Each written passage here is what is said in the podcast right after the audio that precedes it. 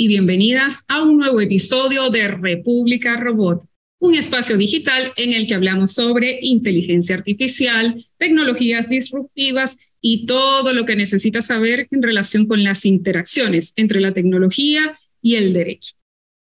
¿Me extrañaron? Soy su host, Michelle Suaje Pirela.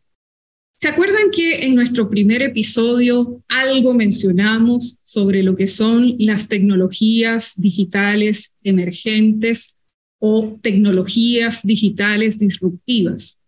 ¿Se acuerdan de que hablamos de la inteligencia artificial, de blockchain y de otras tecnologías que están cambiando la forma en la que hemos concebido tradicionalmente nuestra sociedad? Hemos venido hablando de una serie de temáticas que la verdad es que están cambiando muchas de nuestras tareas cotidianas. Y en algunos casos ni siquiera nos dimos cuenta de que eso estaba pasando. Esas tecnologías o algunas de ellas han venido a modificar temas como los financieros, la salud, los deportes, incluso el entretenimiento. Les aseguro que ya no es lo mismo cuando van a tomar una decisión sobre qué película o qué serie quieren ver. Hay algunos, por ejemplo, que buscan un ranking hay otros que no se toman la molestia porque sus plataformas o sus aplicaciones les hacen una recomendación. Pues sí, muchas tecnologías han venido a cambiar la forma en la que hacemos las cosas. Y una de las áreas en las que se han visto más esos cambios es en el mundo del entretenimiento, en el sector creativo y cultural. Yo no sé si ustedes han escuchado sobre eso, pero hay gente que incluso piensa que a lo mejor la inteligencia artificial, por ejemplo, podría ser considerada autor. Imagínense lo que es eso y por qué y de dónde surgirá esa pregunta. Pues para hablar del impacto de algunas tecnologías disruptivas sobre el sector creativo y cultural en relación, por ciento, con aquel sistema del que hablábamos, el sistema que yo les comentaba se llama propiedad intelectual, que es el que se dedica a brindar protección a ciertos productos de la creación humana. Bueno, en relación con esos temas vamos a estar conversando hoy y por supuesto, como no podía ser de otra forma, les tengo dos invitadísimos de lujo. Ellos nos visitan, en este momento creo que se encuentran en la República Argentina, y nos van a contar un poco sobre estos temas, sobre cómo impactan las tecnologías disruptivas al sector creativo y cultural y a los derechos de propiedad intelectual. Nos visitan entonces desde Argentina el profesor Lucas Letinen de la Universidad Austral y Sebastián Sánchez Polanco, que es el CEO de la Escuela Latinoamericana de Propiedad Intelectual, el API. Ya nos contarán ellos un poco más sobre este apasionante tema. Así que en primer lugar, le doy la bienvenida a ustedes y a nuestros invitados. Lucas, Sebastián, bienvenidos. ¿Cómo están? Muchas gracias, eh, Michelle. Eh, es un placer estar aquí en República Robot y bueno, y compartir una charla amena acerca de, cada uno de los desafíos que nos dé para el futuro. Gracias, Lucas. Bienvenido. Sebastián, ¿cómo estás? Hola, Michelle. Buenas tardes. Un placer también estar compartiendo este espacio en República Robot y repensar, como lo estaba diciendo, la propiedad intelectual de las nuevas tecnologías y de las nuevas formas de vivir la vida que tenemos en el mundo digital. Un placer y un gusto compartir este espacio. Bueno, muchísimas gracias de verdad por aceptar la invitación. Así que entremos de lleno a hablar sobre el tema porque la verdad es que en nuestro programa siempre nos quedamos cortitos de tantas cosas interesantes de las que podemos conversar.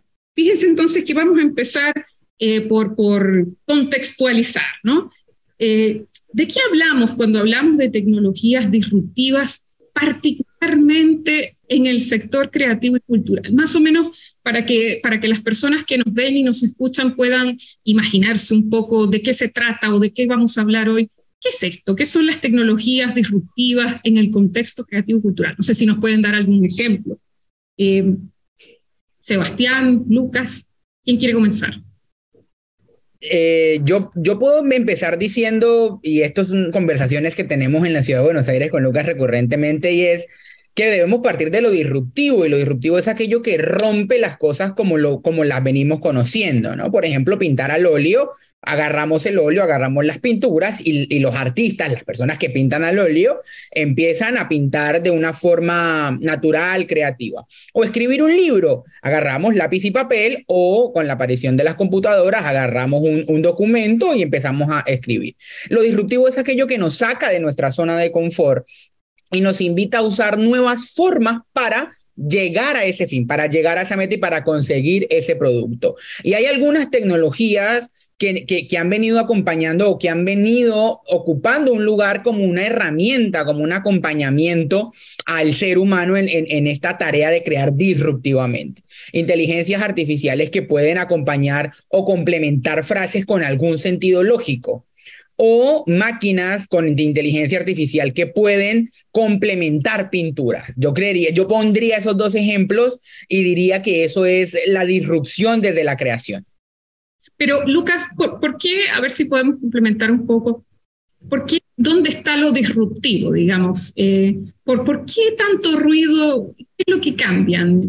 Digamos, porque partiendo del ejemplo que nos da Sebastián de las pinturas, ¿qué es lo que viene a cambiar ¿Qué hace el sistema inteligente, por ejemplo, en, ese contexto que, nos plantea Sebastián? Como, a ver, como bien decía Sebastián, eh, ser eh, disruptivo es a ser innovador. Y esto es entender qué es la innovación. Y la innovación no es más que, a ver, eh, ejecutar y hacer algo de una forma diferente. Eso puede estar o no protegido por propiedad intelectual, depende justamente de las condiciones de esa innovación y implica que todos lo podamos usar para que sea innovador, es decir, que llegue al mercado. Entonces, ¿qué, lo hace diferente o qué hace diferente, digamos, a leer, pintar, disfrutar de la música, a, eh, contemplar un cuadro, a ver justamente y a desarrollar eh, una poesía, una canción. Lo que lo hace diferente es que eh, nosotros hasta ahora veníamos eh, generando con la capacidad de las nuevas tecnologías, de las computadoras y, el, y del procesamiento, veníamos generando datos, pero esos datos, esos insumos que nosotros hacíamos de información, no nos a ver, no los podíamos compilar o no teníamos la capacidad para compilarlos. Hoy nos encontramos con tecnologías que permiten clasificar, compilar esos datos y ejecutar o pensar o llevar a, eh, llevar a hacer tareas que nos parecen que están dotadas de, de, de inteligencia o de creatividad. Digo nos parecen y soy y señalo esta palabra y la remarco porque eh, la historia cuenta en un cuento corto que esto arrancó así. Eh, cuando nosotros teníamos la pretensión de decir que algo era disruptivo y nos parecía y nos sorprendía y era inteligente, era porque tenía la capacidad de hacer algunos actos o hacer algunas cosas que hacen los humanos. Y en este caso hubo allá un científico en la década del 50, fines de la Segunda Guerra Mundial, Alan Turing, que dijo, miren, yo puedo generar o puedo hacer que una máquina sea inteligente y puedo demostrar que es inteligente si sostiene una conversación o hace creer a alguien que puede sostener una conversación como un ser humano. Esto seguramente ya Michelle lo habrá eh, analizado en otros episodios de República Robot. No vamos a, hacer un... No, todavía no al detalle, pero viene. no vamos a hacer un desarrollo histórico, tampoco vamos a aburrir a la audiencia, pero lo que implica, en definitiva, es, es la primera vez que nuestra capacidad de creatividad, de generar ideas, y eso que es tan frágil en la humanidad, ¿por qué? Porque el conocimiento es frágil, pasa de generación en generación, pero es algo que hay que incentivar, proteger para, para avanzar eh, como sociedad. Y eso que es frágil, hoy lo vemos no solamente disruptivo, sino lo vemos como una amenaza, en este sentido de lo vemos como y nos empezamos a asustar. Entonces, cuando hablamos de disrupción, por ahí va asociado a otros tipos de cuestiones como emociones como miedo, como emociones de que viene un cambio y actividades que pueden hacer otros que nosotros las podíamos hacer. Entonces nos empezamos a preguntar cuál es nuestro rol como en la creatividad. Eh, y volviendo a tu pregunta, y ese rol se construye con algunos pasitos antes. Antes de llegar a que una máquina pinte, antes de que llegara a que una máquina escriba, antes de que llegara, como bien decía Sebastián, que una máquina haga música o haga las letras, es necesario dotarla de conocimiento, dotarla de datos. Y las máquinas no analizan otra cosa que no sean datos. Y no porque no tienen otras capacidades. Y esto lo, lo quiero remarcar bien. Analizan datos y esos datos provienen de actividades que realizamos nosotros. Hoy las tecnologías, desde el 5G, pasando por eh, el Internet de las Cosas, hasta la inteligencia artificial, nos permiten desarrollar y generar esos datos. Pero, por ejemplo, disculpa que te interrumpa, cuando tú dices que nosotros generamos los datos, ¿te refieres a todos nosotros, todos los seres humanos? ¿Cómo generamos eso? Y nosotros ahí, a ver, nosotros nos generamos con nuestra simple actividad los datos. Todo, a ver, hay una frase que, eh, que a mí siempre me quedó muy grabada, que es esto de que lo que no se puede medir, no se puede planificar. Y en esto es, eh, nosotros, todas nuestras actividades pueden traducirse en un algoritmo. Algoritmos complejos o algoritmos simples. Situaciones que nosotros creemos simples, como agarrar un pincel, situaciones como que creemos simples, como agarrar una lapicera y escribir, tienen innumerable cantidad de pasos previos para llegar a eso. Nuestro cuerpo humano, que es maravilloso, ha permitido a través de la sinapsis neuronal, a través de sus conocimientos y a través de la evolución del ser humano, ha permitido justamente que nosotros hagamos mecanismos complejos y que hoy lo veamos como operaciones simples. Pero cuando queremos desarmar ese mecanismo, lo tenemos que traducir en un lenguaje que alguien lo entienda. Y mi forma de comunicarme con las máquinas, hasta que haya una evolución de las computadoras, que ya lo vamos a ver al final de, este encuentro seguramente, es a través de los datos, es a través de traducir eso en un lenguaje que la máquina entienda. Entonces, mis decisiones de compra, la película que te gusta en Netflix, eh, en Amazon o en Disney Plus o en HBO Plus, para quedar bien con todos los auspiciantes, o eh, la canción que escuchás en Spotify, o, a ver, o la pintura que ves o, eh, seleccionás para ver, o el fondo que aparece en tu computadora, en tu sistema operativo, responden a gustos, cuestiones imperceptibles que vos realizás. Y todos esos datos permiten construir lo que le gusta a Michelle, lo que le gusta a Lucas, lo que le gusta a Sebastián. Y eso nos permite saber más. Es decir, hoy tenemos tecnologías que bucean en silencio. Imagínense ustedes esa imagen, que están en un océano oscuro en las profundidades y están buceando. Y sin saber, sin preguntar, sin decir, saben el helado que le gusta a Sebastián, saben el color que le gusta a Michelle, o saben en cuál es mi ubicación. Entonces, hoy podemos recopilar toda esa información y podemos decir, esto me gusta. Entonces. Es interesante porque, porque, la gente a veces siente que, que, sus dispositivos le leen la mente, ¿no? Entonces, tiene un poco relación. O, lo conocen más a uno que uno mismo, los dispositivos sí. de datos. Pero ¿cómo lo supo? Dicen por ahí, ¿no? ¿Te refieres no, es que es como bien decía Sebastián, después eso a ver, analizado eso o analizado lo que ya hicimos, y ahí está la complejidad de esta situación. Porque hoy, eh, va a sonar fuerte la frase, pero hoy podemos revivir digitalmente gente que ha fallecido, gente que ha... ¿Y cómo la podemos revivir? A través de su estilo de pintura, de su música, a través de sus imágenes.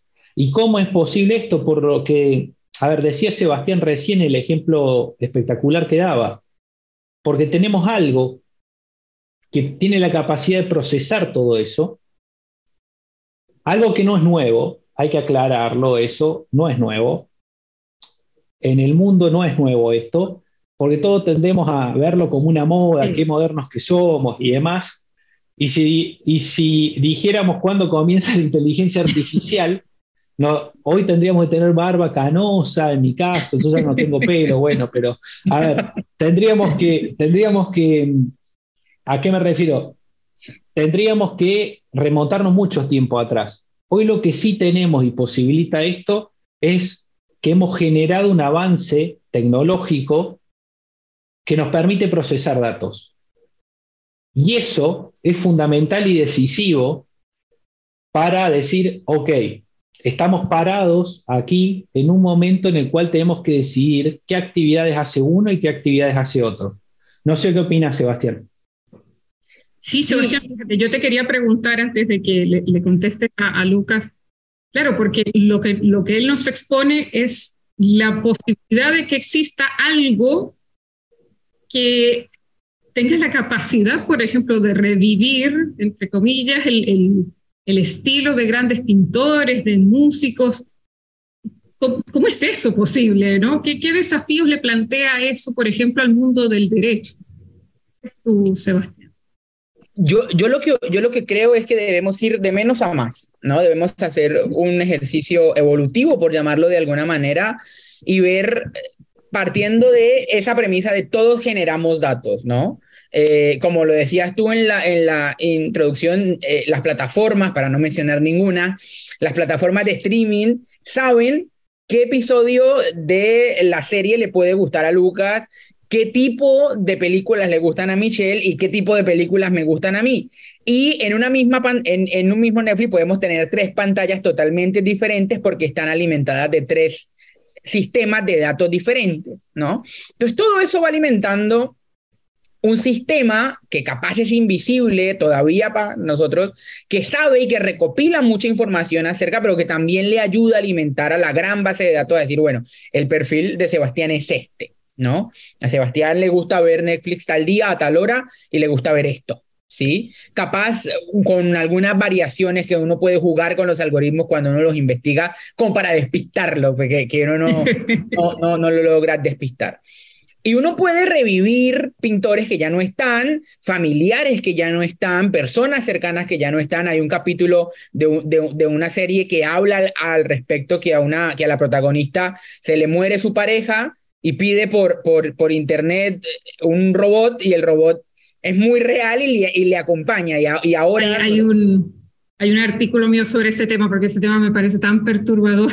No, y, y, y, hay un chatbox que ahorita no me acuerdo cómo se llama, pero lo descargué para, para una prueba eh, que quería hacer. Y réplica puede ser, puede ser réplica, que, que cumple esa misma función.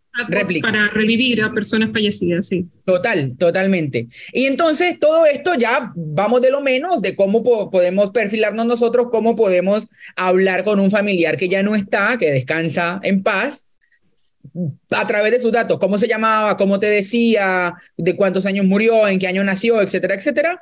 Y esto lo podemos traer al mundo del arte, ¿no? Por ejemplo, el caso de Rembrandt, que es como el, el, el, caso donde nos agarramos para poder explicar todas estas cuestiones. ¿Y qué fue lo que hicieron con Rembrandt? Agarrar las pinturas que él tenía, sus biografías, todos los datos que habían alrededor de cómo podía la gente percibirlo a él, de toda su obra como tal y volverla a dato, ¿no? Y hay una discusión que, que, que, está llegando a muy buen puerto y hay un ejercicio de reproducción de esas obras para volverlas dato, para, para digitalizarlas, perdón, y luego de transformación para volverla a dato para poder alimentar la inteligencia artificial, eh, que luego va a ser... Para crear un producto nuevo que va a generar, muy bien, que va a generar un producto nuevo que puede ser el nuevo Rembrandt. Entonces, todo esto es agarrando datos, todo lo que hizo Rembrandt en, en, su vida, volviéndolo digital, volviéndolo dato, para que una inteligencia artificial lo pueda, lo pueda hacer. Y lo podemos hacer con la literatura. Con pero si eso es así,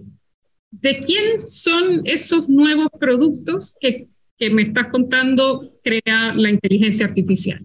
Si hubo alguien, como nos decían tanto Lucas como tú, eh, se encargó de enviar esa información, de digitalizar la información, los cuadros. ¿A quién pertenece el resultado de, eso, de ese proceso?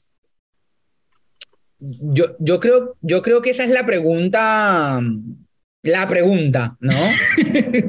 Eh, yo voy, voy a decir algo muy rápido porque sé que Lucas le gusta responder más esta, esta pregunta, pero yo creo que hay que identificar muy bien la cadena de creación humana que hay dentro de esa generación de producto, ¿no? ¿Quién es el realmente quién es la persona detrás realmente dando la instrucción o quién es el humano que está diciendo o que está curando de una u otra forma ese procedimiento de decir, vamos a agarrar este cuadro y esta biografía capaz, no, esta, esta capaz sí, ¿no? ¿Y quién está vigilando todo ese proceso? Yo aclararía esa, esa, esa cadena humana que hay detrás de todo este proceso, pero aquí voy a hacer uso de la, de la, de la digitalidad. Y tengo aquí al lado a Lucas, le voy a pasar la palabra así. Para a ver, Lucas, ¿qué opina Lucas? ¿De quién es eso? ¿O no es de nadie? ¿De, quién es eso? A ver. Eh, puedo, puedo contestar con, con, con dos frases filosóficas. Eh, la, primera, la primera es que, como decía Sócrates, solo sé que no sé nada respecto del asunto, en el sentido de que hoy está todo por descubrirse. Y esa es la gran, es la gran cuestión. ¿Por qué? Porque está todo por descubrirse. Porque como bien decía Sebastián, no participa uno solo en la cadena. ¿Está? Y aquí hay varias cosas. Está quien provee los datos, quien programa la inteligencia artificial, quien entrena la inteligencia artificial, pero imagínense, y esto yendo a, inteligencia artificial, imagínense la evolución que ustedes tuvieron en la escuela. Todos empezamos en el jardín, estuvimos en el jardín, hicimos nuestros primeros palotes, nuestros primeros dibujos, aprendimos a escribir, después nos costó mucho la tabla, aprender la multiplicación, más la división, el factoraje, y eso fue un entrenamiento en el cual nosotros recibíamos una recompensa. Nuestra recompensa era la nota. Y de la nota, si sacabas buena nota, tu mamá, tu papá, por ahí te daban un regalo. Esa recompensa parecía, llegaba a un punto de nuestra evolución que parecía, em, a ver, llegaba a un punto de nuestra evolución que cuando pasábamos al secundario, las hormonas nos afectaban, nos volvíamos rebeldes y queríamos cuestionar absolutamente todo.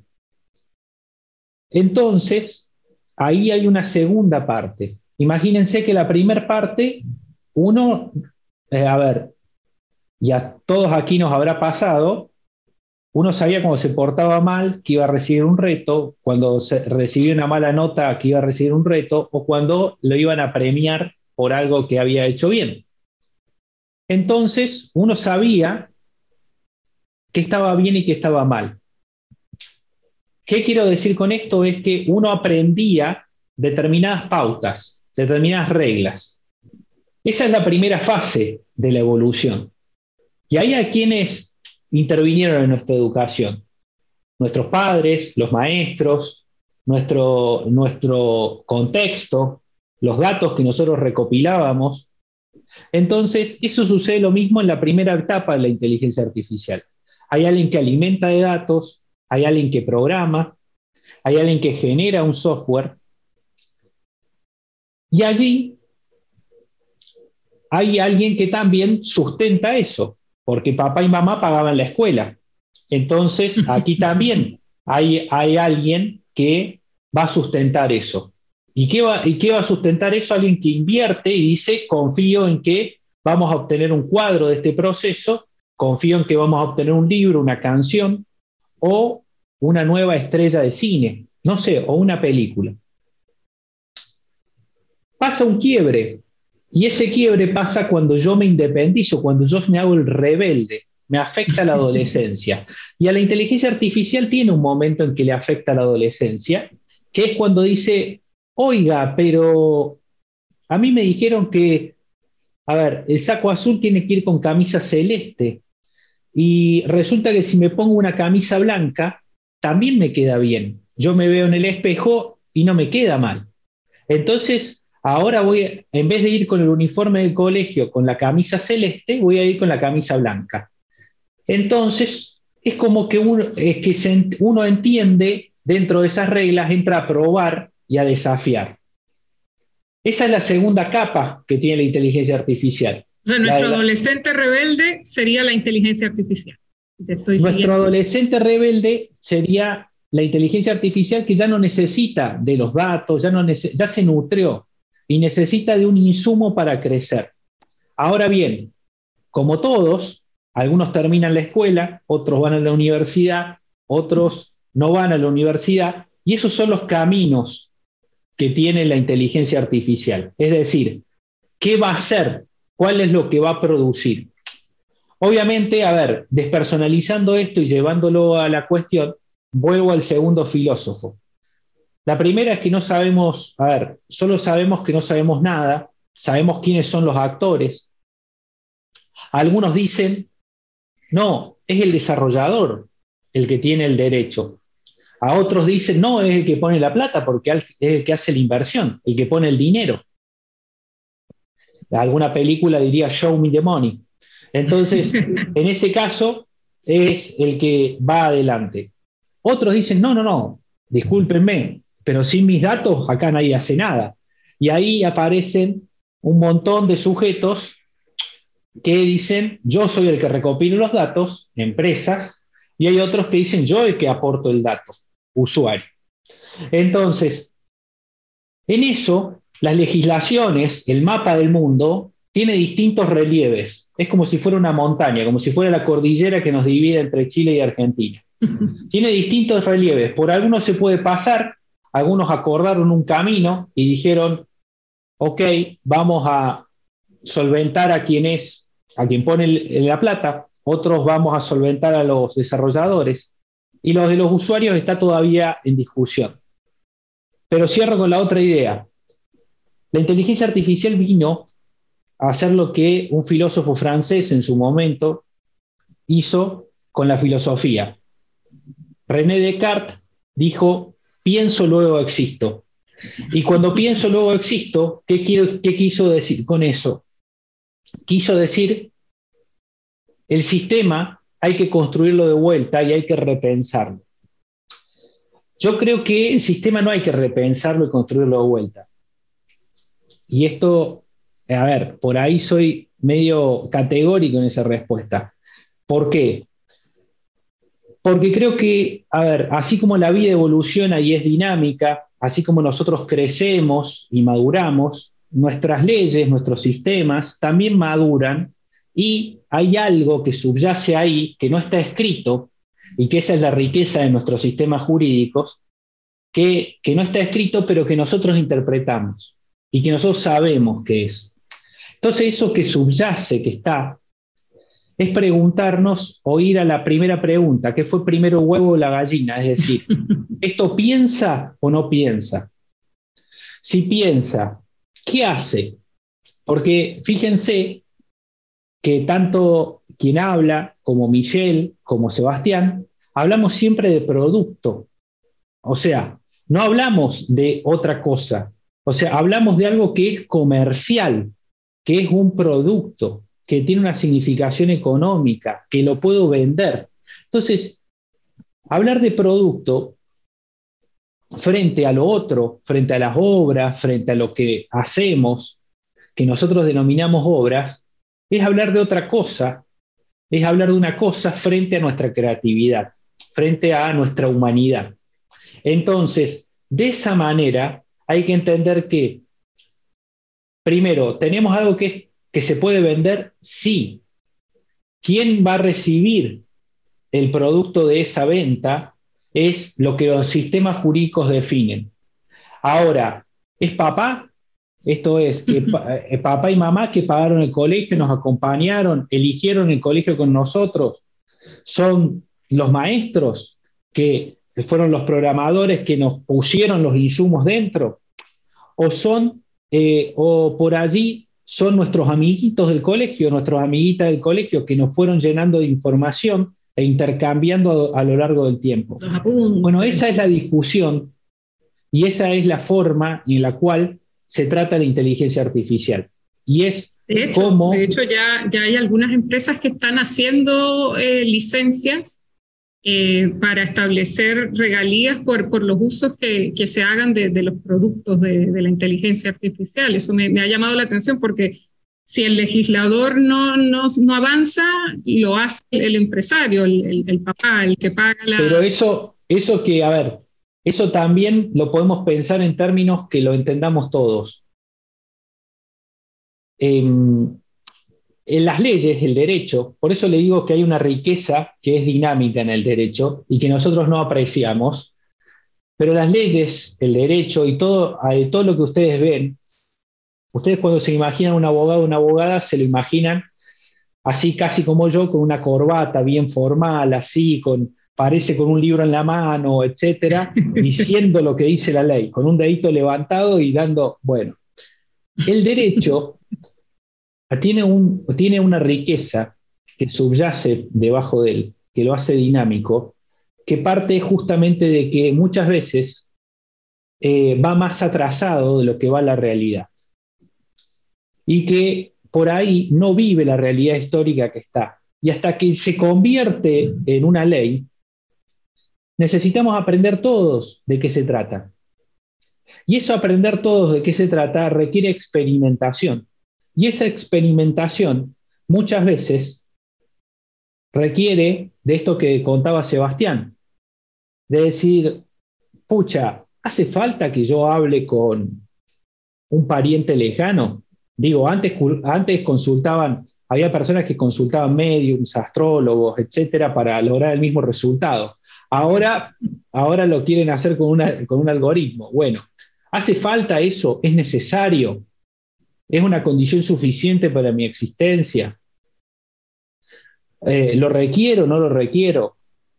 A ver, ¿hace falta yo que pase mis datos por el algoritmo para saber cuál es mi mejor pareja? si voy a ser compatible, cuántas discusiones voy a tener, cuántas discusiones no voy a tener, si voy tengo el mismo plan de vida. Entonces, esas cuestiones me parece que trascienden las capacidades computacionales, trascienden las capacidades de hoy de gestión de datos. Y para, y si, a ver, y ahora que está tan de moda entre los dragones y el invierno, vamos a decir esto para pasar del verano, para pasar del verano, del calor del verano, el que estamos viviendo en, el avance tecnológico, a un invierno, ahí hay un límite que es cuánto quiero que analicen mi ética, cuánto quiero que, cuánto quiero que eso me refleje y cuánto quiero pasar de ese reflejo, como Alicia detrás del espejo, que se metió en un espejo y apareció, o aquellos que son más jóvenes como en Narnia, que nos metíamos en un ropero y aparecíamos en un mundo fantástico, ¿cuánto quiero de eso en mi vida? Y entonces, ahí, esa solución, teniendo eso en cuenta, teniendo en cuenta la titularidad, lo que, lo que creo y lo que digo es, em, hay, que, a ver, hay que seguir, como decía Sebastián, indagando, pensando. ¿Por qué? Porque la respuesta que hoy puede dar Michelle, Lucas y Sebastián no es la misma que va a dar la generación que integran Pedro, Julio o Ana, sino que es una respuesta que por ahí la convivencia tecnológica y demás, porque todos los que estamos aquí, menos Sebastián, que es bastante joven. Eh, ¿Qué quieres eh, decir con eso, Lucas? y, Michelle, y Michelle también. Y Michelle, por supuesto. Y Michelle también. Eh, no, pero a ver, en mi caso, y voy a hablar por mi caso. Qué bueno. Eh, cuando, cuando uno accedía a una computadora, lo accedía, la primera intercambio, una computadora era carísima, y el primer intercambio lo tenía en el aula de informática de la universidad, de, perdón, del colegio. Y en el aula de informática del colegio, del colegio primario, la clase informática, por ahí tenías el primer intercambio. Yo nací en la década del 80, para que tengan, soy un casi milenio. No sé de lo que hablas. entonces, el primer intercambio, y para llegar a la primera computadora, o para tener la primera computadora y la primera experiencia, era un montón de esfuerzo de, tus padres, de, tu madre y demás para tener esa, esa máquina. Eso, llevado a la telefonía celular, yo me acuerdo de me negaba a tener celular y es más, terminé la universidad y recién tuve allí mi primer celular. Pero... Eh, no somos de la misma generación. claro. Pero yo cuando hice la, eh, la, universidad, mis compañeros al tercer año de universidad recién tenían celulares y apareció la viborita de eh, Nokia 1100, etcétera, etcétera, etcétera. El indestructible. Eh, entonces, todo eso que ustedes van a ver y van a googlear o van a buscar en Wikipedia a ver qué significa Nokia 1100, no, todo eso hace que mis adaptaciones tecnológicas hayan sido mucho más lentas que las que hoy tiene una persona que nace en el 2022. Y eso hace que... No, y eso hace que haya cierta naturalidad que yo carezco de esa naturalidad. Quizás yo soy más resiliente porque yo aprendí a adaptarme a los cambios, pero quizás esas personas que están por venir tengan otras formas de verlo, otra forma de desarrollarlo y otra forma de regularlo. A eso me refiero con la dinámica que hay. Sí, Michelle. No, justo eso te iba a preguntar, pero bueno, me, queda, me queda súper claro que efectivamente eso es un, área en la que todavía no, no tendremos respuestas muy precisas y quizás la práctica nos irá diciendo qué hacer, ¿no?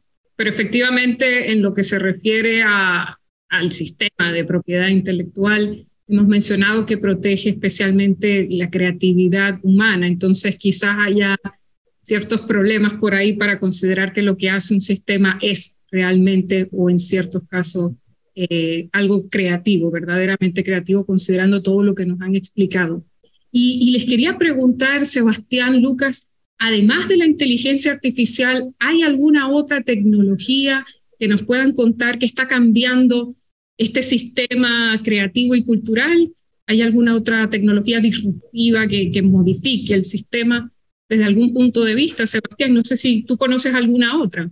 Nosotros, nosotros en el API tenemos un, dicho cuando nos reunimos a hablar de, de, tecnología y es que esto es como un mundo infinito. Estábamos terminando de entender la inteligencia artificial y hay 8.200 líneas más que van a medida del tiempo saliendo. Entonces estábamos pensando que la tecnología disruptiva era la inteligencia artificial y ¡pum! Los NFT. ¿Qué eran los NFT o los tokens no fungibles? ¿Y cómo es eso? Y entonces que el smart contract y cómo hago para tener el derecho y tengo el derecho o no tengo el derecho si tengo el NFT y quién es OpenSea y, y, y, y, qué papel juega OpenSea dentro de todo esto. Y estábamos ahí tratando de, de entender y preguntar qué entendía cada uno por, por, por NFT y capaz preguntándole a los profesores, oiga, ¿y esto qué es? Cuando, ¡pum!, el metaverso. ¿No? Entonces, que el metaverso, porque salió un señor empresario a decir que no, que ahora X red social ya no va a ser así, sino que se va a ir a algo en el mundo digital que se llama metaverso y, vamos a dar ahí todo.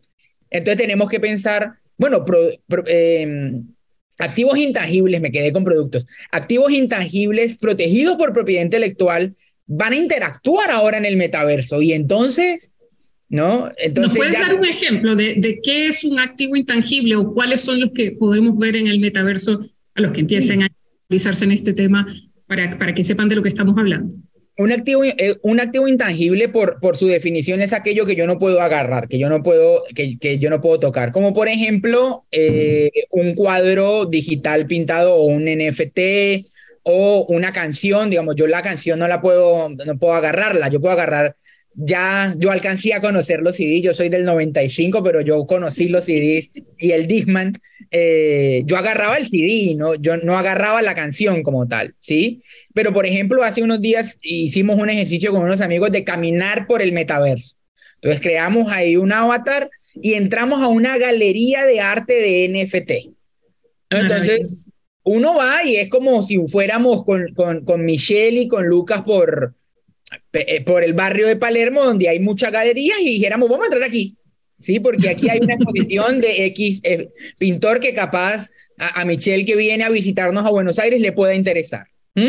Entonces vemos cuadritos ahí que no son cuadritos, sino que son NFT, que son un soporte digital que, que un artista pintó en, en, un, en un óleo digital y luego lo encriptó y lo puso en OpenSea y luego auto, eh, se autorizó de alguna manera para que se exhibiera en el metaverso y uno va caminando por ahí, ¿sí? O uno puede ver pasando, o uno, o uno puede ver los dibujos de, de, de, del metaverso como tal, o canciones. Uno va escuchando. Hay conciertos también en el metaverso. Conferencias, conciertos, y no solamente con el derecho de autor. Uno entra al, al, al, al auditorio de República Robot. Entonces está Michelle con su avatar dando una conferencia en el auditorio y entonces se mezcla todo con todo y uno dice, Dios mío, ¿cómo vamos a entender esto? Pero eso es, lo lindo de las tecnologías que siempre nos van retando. Bien, buenísimo. Por cierto, Sebastián, quiero aprovechar que te, que te estamos escuchando. ¿Nos puedes contar un poco qué es el API, qué es la Escuela Latinoamericana de Propiedad Intelectual para quienes no, no la conocen? Claro que sí, Michelle, muchas gracias por tu pregunta. La Escuela Latinoamericana de Propiedad Intelectual, el API, es una ONG liderada y creada por jóvenes de toda América Latina para difundir el conocimiento de la propiedad intelectual en nuestra región. Para decir dos cosas. La primera es que desde, América Latina tenemos que mostrar en propiedad intelectual, tenemos producto en ley, en normativa, en artículos, en conferencias sobre propiedad intelectual. Y lo segundo es que aquí va la nueva generación de la propiedad intelectual diciendo presente. Nos unimos alrededor de América Latina para promover y proteger la propiedad intelectual y para decir, miren, nosotros como jóvenes que estudiamos no solamente leyes, sino muchas otras carreras, estamos integrados por muchas personas, estamos convencidos que hay que proteger la propiedad intelectual para poder seguir avanzando como humanidad y para poder seguir protegiendo estos activos intangibles de lo que veníamos hablando. Hoy somos más de 80 miembros en más de 17 países. Somos observadores en OMPI y ya vamos a cumplir tres años ahorita pronto desde nuestra creación en el Tres años ya. Ya tres años, ya tres años. Oh, bien, felicitaciones de verdad por esa iniciativa. Miren, hay muchos temas de los que podríamos seguir hablando, pero yo le quiero contar a nuestra audiencia que eh, nuestros invitados están organizando un congreso internacional precisamente para profundizar un poco más sobre estos y otros muy apasionantes temas que tienen que ver con tecnologías disruptivas y propiedad intelectual. Así que queremos aprovechar nuestro espacio para que nos cuenten un poquito qué nos podemos encontrar ahí, a quién está dirigido, si tiene algún costo, cómo nos inscribimos. Lucas, Sebastián, cuéntenos un poquito más eh, de dónde surge la idea de organizar el Congreso y, dennos información. ¿Qué buscamos si nos queremos inscribir en el Congreso? Eh, Lucas, primero, y luego Sebastián. El, Congreso de, Propiedad Intelectual nace como una, una idea de tener una, un alcance regional, eh, en realidad un alcance mundial y ver y, con, y pensar desde Latinoamérica la propiedad intelectual y las nuevas tecnologías. Eh, habla de las nuevas fronteras de la propiedad intelectual y las tecnologías disruptivas y cómo estos dos mundos se entrelazan. Y es un viaje que hacemos todos los años, un viaje que lo hacemos virtualmente, que pasamos por, salimos de América Latina, recorremos Norteamérica, pasamos a Europa, de allí a Asia, tocamos un poco de África y volvemos nuevamente a, América Latina. Y en este viaje eh, conocemos algunas incidencias que tienen las nuevas tecnologías, como la inteligencia artificial, como el blockchain, los, eh, los NFT, como, eh, a ver, otros temas que quizás no afectan directamente, pero que son necesarios. En, en, breve llega una nueva Copa del Mundo y queremos ver también cómo la FIFA nos em, eh, trabaja en ello. Vamos a ver también cómo se aplica eh, eh, la edición génica a las variedades vegetales para tener más alimentos al futuro y cómo lo vamos a llevar. Y vamos a tener una entrevista y vamos a tener entrevistas a eh, distintas personalidades de América Latina en las cuales va a ser como un diálogo. Yo los invito a todos porque está dirigido a, a todas las personas. El que no sepa de propiedad intelectual o de nuevas tecnologías y el que sepa un montón va a encontrar allí un espacio para dialogar, intercambiar opiniones, ver, porque no va a ser la típica clase aburrida del PowerPoint, de, del acartonamiento, de decir, no, la idea es que sea un diálogo, que se genere, que se despierte el entusiasmo y la curiosidad por saber más. Esa es la idea del Congreso. Em, y con una voz y con una forma de pensar desde nuestra realidad, desde Latinoamérica.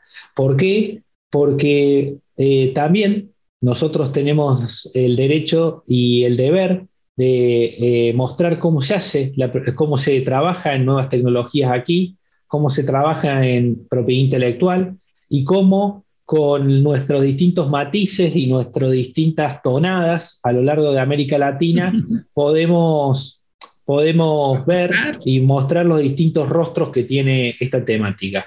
Y sobre todo porque van a encontrar algo que no encuentran en muchos congresos de derecho, eh, y esto lo, digo a muy a mi cuenta, que es la voz de los jóvenes, es decir, la voz de la nueva generación. Cada panel está integrado por gente del API, de la Escuela Latinoamericana de Propiedad Intelectual, desde el Centro de Propiedad Intelectual de la Universidad Austral. Creemos que es hora de darle paso a una nueva generación y creemos que esta forma es ser un puente eh, entre, entre a ver, la vieja guardia de la propiedad intelectual y eh, los nuevos valores, el semillero, eh, las juveniles de, la propiedad intelectual. ¿Y esto por qué? Porque vuelvo a lo que decía antes, hay que pensarlo desde, desde ese lugar. Y muchas veces em, uno cuando va creciendo se va volviendo cada vez más conservador de determinadas cosas y de determinados elementos. Uno dice que se vuelve un bombero de todos los incendios que ha hecho en su vida cuando tiene determinada edad, y en este caso, la realidad es que los que mantienen viva esa llama y los que mantienen viva la llama de la inquietud, de la curiosidad y demás, son las mujeres y hombres que están comenzando en este mundo de la propiedad intelectual, que se están desarrollando, y bueno, y eso allí eh, cambio de frente y le doy la palabra a Sebastián para que, para que complemente. Gracias, Lucas. El Congreso es el 20, inicia el viaje para que alisten sus pasaportes virtuales y nos acompañen. Arrancamos el 20, despegamos desde la ciudad de Buenos Aires. Arrancamos aquí, vamos a Ginebra de una vez porque va a haber eh, allí también una, una conferencia en unas palabras inaugurales por, por una gran persona referente de la propiedad intelectual en América Latina y volvemos a aterrizar en Buenos Aires el 21. O sea que vamos 20 y 21, 20 a partir de la una de la tarde, dos de la tarde de Buenos Aires, eh, para que sepan ahí más o menos. Y terminamos a la noche, eh, tarde, dependiendo del lugar y el momento en el que nos vean. Del 21 vamos a estar eh, terminando con, con, con, todos los paneles y demás, pero a mí me gusta decir que hay dos congresos, ¿no? Hay un congreso que ya empezó, y en la página web que van a poder encontrar muy seguramente en la descripción de, de, de, este encuentro, van a encontrar diferentes entrevistas que hemos venido haciendo durante hace meses a diferentes personalidades sobre distintos temas, porque entendemos que la forma en la que se abordan los, los productos eh, tiene que ver también con algo de la profundidad que se les deben dar. Y esta profundidad se da con estos expertos. Ya el, ya el Congreso arrancó y tenemos entrevistas con expertos que están disponibles. La inscripción es totalmente gratuita. La Universidad Austral, el Centro de Propiedad Intelectual de la Universidad Austral y la ELAPI dan certificado a las personas que, que asisten. El Congreso es, lo pueden ver por, por webinar de, de Zoom. Es tan bueno que mi gatito está invitándolos a que participen aquí de fondo. Eh, es Remo, el, el, hermano de Rómulo, entonces viene por el derecho privado. Eh, es totalmente gratuito con, con certificación de asistencia. Eh, lo pueden ver tanto por el Zoom webinar, las personas que ingresen eh, y les vamos diciendo que por favor alisten su cupito porque se nos están acabando los cupitos del Zoom webinar, pero también van a poder estar por, por, por YouTube. En YouTube también va a estar la transmisión para las personas que nos quieran acompañar. en estos viajes, en, en, en estos dos días, vamos a hablar de todo Vamos a hablar de Qatar, vamos a hablar de edición génica, vamos a hablar de inteligencia artificial, de criptoarte. Va a haber sorpresas con criptoartistas en vivo y en directo. Y algo que no quiero dejar de mencionar es toda la capacidad académica y la cooperación académica que tiene este Congreso. Esto no es solamente del CPI y de la, y, de la, y de la ELAPI, sino que tenemos una red de colaboradores amplia a lo largo del mundo apoyando el Congreso, diciendo presente en el Congreso que en los próximos días lo, lo, lo, lo van a poder ver. Y el Congreso es en español. Hay conferencias en inglés, eh, pero va a haber traducción simultánea. Eh, al español para que las personas puedan acomodarse al, idioma que prefieran, pero los invitamos a vivir la experiencia austral, la experiencia el, el API viajando con nosotros por el mundo digital, el 20 y el 21 de septiembre, mediodía el, 20 y todo el día el 21. Maravilloso. De hecho, nuestro programa y la Universidad Autónoma de Chile, a través del Grupo de Investigación en Inteligencia Artificial y Derecho, también va a ser parte de esa masa académica que apoya este Congreso, porque ya lo decía Lucas, eh, nos encanta ver a la nueva generación de la cual soy parte eh, en estos temas. Les quiero agradecer profundamente, Lucas y Sebastián. Siempre nos quedamos un poco cortos porque, porque son muchos los temas, son muchas las tecnologías y hay mucho de qué hablar. Lo bueno es que para seguir aprendiendo un poco más nos han dado una muy buena invitación y esperamos que quienes nos ven y nos escuchan puedan atender ese llamado. Atención a la gente creativa, a la gente del sector cultural, a los innovadores. Ahí en el Congreso cabemos todos, así que están todos cordialmente invitados. Señores, nos estamos acercando al final de nuestro programa, así que lo último que puedo hacer es darles un, minutito para que le envíen un mensaje a nuestros seguidores eh, y nos despidamos. Lucas. Eh, decirles que, a ver, que mm, el mundo que viene eh, y que ya existe nos, nos va a forzar cada vez más a adaptarnos a los cambios. Que eso implica poner en juego nuestras ideas, nuestros conceptos, nuestros principios.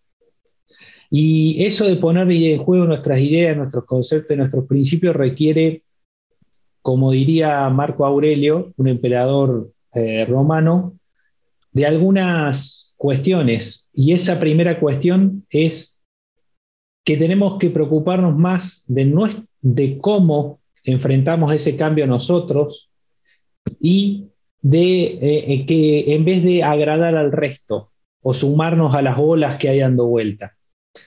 Y eso implica cierta responsabilidad. Eh, ya no existen juegos gratuitos, no existen formas gratuitas, no existe el, divertimento por el divertimento mismo o el entretenimiento en sí mismo. Es momento de tener, de saber, tener madurez con el cambio y tener madurez también con las nuevas tecnologías. Y en eso, aquellos que son más jóvenes y estén y hayan encontrado República Robot y estén viendo y quieran saber un poco más, infórmense, por, infórmense de cada cosa que hacen, cada cosa que usan y cada cosa que llevan. La vida es una maratón y muchas veces en esa maratón uno tiene que eh, reponer energías y darse cuenta de que no todos los caminos los van a conducir a la meta. Así que eh, tengan en cuenta eso, tengan en cuenta las nuevas tecnologías y, sepan que, bueno, que se va a ir aprendiendo en la marcha, pero sean resilientes y aprendan sobre ese cambio. Gracias, Lucas. Sebastián. Yo quiero reiterar el agradecimiento a República Robot y a ti, Michelle, por, por la invitación a hablar de estos temas tan apasionantes y tan interesantes. Creo que uno, uno siempre en estos espacios sale con más aprendizaje de lo que uno creía. Eh, así que muchísimas gracias. Yo los invito también a, incomodarse, a salir de esa zona de confort y a pensar disruptivamente, a atreverse a soñar, atreverse a usar, atreverse a, a ir más allá, ¿no? Siempre respetando el derecho del otro, siempre viendo bien qué es lo que estoy haciendo, qué es lo que estoy usando, porque como yo quiero que respeten mi derecho, yo tengo que respetar el derecho del otro. Y retenerles la invitación a nuestro Congreso de Propiedad Intelectual, ya el segundo, eh, el segundo consecutivo, muy seguramente va a haber un tercero, un cuarto y un quinto, eh, para que sigamos discutiendo y debatiendo, porque vamos a estar siempre por ahí encontrándonos. Y muchas gracias de nuevo por la invitación. Estupendo. Bueno, a las personas que nos ven y que nos escuchan, nos despedimos. Hemos llegado al final de un nuevo episodio de República Robot, en el que aprendimos un montón sobre tecnologías disruptivas y propiedad intelectual. Y lo que no sabemos lo podemos averiguar en el congreso que estarán realizando el 20 y 21 de septiembre la Universidad Austral y la Escuela Latinoamericana de Propiedad Intelectual, de la cual, por cierto, me enorgullezco de ser miembro también, que no lo digo. Pero por ahí estaremos también eh, colaborando con el Congreso, que les digo va a estar buenísimo. Muchísimas gracias entonces por escucharnos. Recuerden, soy su host, su presentadora, Michela Suárez Pirela, y los dejo invitados para un próximo episodio de República Robot, el espacio digital donde hablamos de tecnología en español. Muchas gracias. Chao.